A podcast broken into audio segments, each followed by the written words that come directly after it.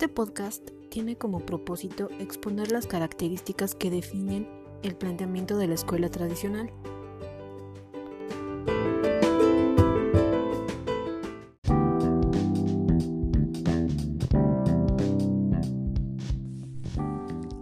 La educación tradicional es una escuela basada en dos pilares fundamentales, orden y autoridad. El orden se materializa en su método organizando su tiempo, el espacio y las actividades a llevar a cabo. En cuanto a la autoridad, la personifica el maestro, el cual es el dueño del conocimiento y del método. Cada característica cumple con un papel fundamental. Ahora bien, el papel del maestro es el de una figura de autoridad el cual posee toda la sabiduría. También adquiere un papel sumamente complejo, ya que en él recae el papel de la enseñanza, así como la impartición del orden y la disciplina. Su intervención debe conducir al alumno a la calma y a la estabilidad, ya que sin ellos en la educación tradicional es imposible hacer frente al modelo. El propósito del maestro consiste en ayudar al niño a gobernarse, es decir, al autocontrol. Según la educación tradicional, la disciplina hace vivir al niño la experiencia de un poder moral, dirigiendo su comportamiento a superar los caprichos, malhumores y los deseos tanto del alumno como del maestro.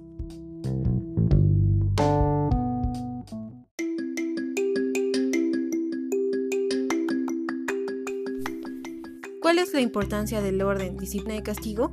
Se plantea mantener al alumno firme e inmutable ante las tentaciones de distracción según la escuela tradicional, la disciplina hace vivir al niño la experiencia de un poder moral, es decir, un autocontrol. El castigo en la escuela tradicional da testimonio de que el niño no ha podido mantenerse al nivel de la regla. Se ha dejado llevar por el capricho individual y ha caído en un estado preescolar.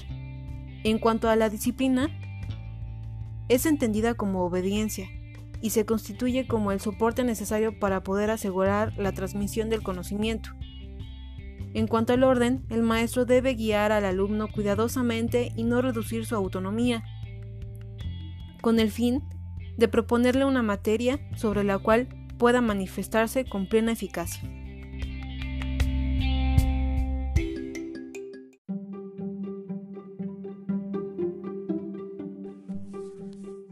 Un ejemplo de este tipo de disciplina lo podemos ver en Ratio Studiorum, donde se plantea la observación de las reglas, así como la práctica de las mismas.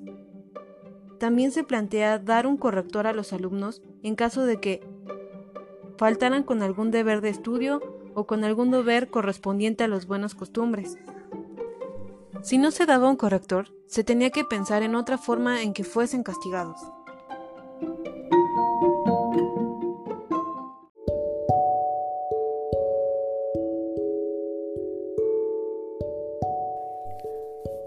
¿De qué manera contemplaba la escuela tradicional la alegría del alumno?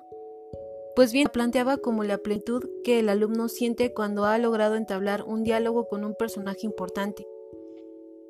El niño se sentirá crecer cuando accede al trabajo, puesto que va a aproximarse a los grandes modales.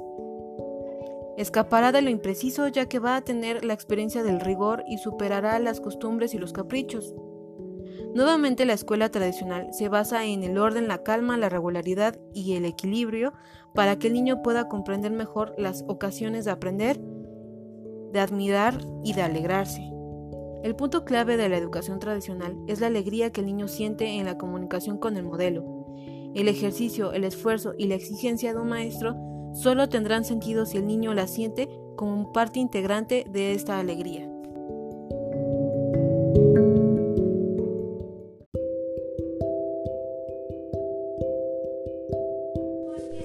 Para concluir, podemos decir que la escuela tradicional del siglo XVII se proponía imprimir contenidos en la mente de los niños.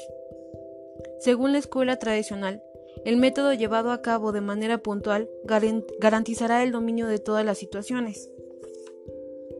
Conocimiento y dominio de sí mismos abrirán las puertas del mundo.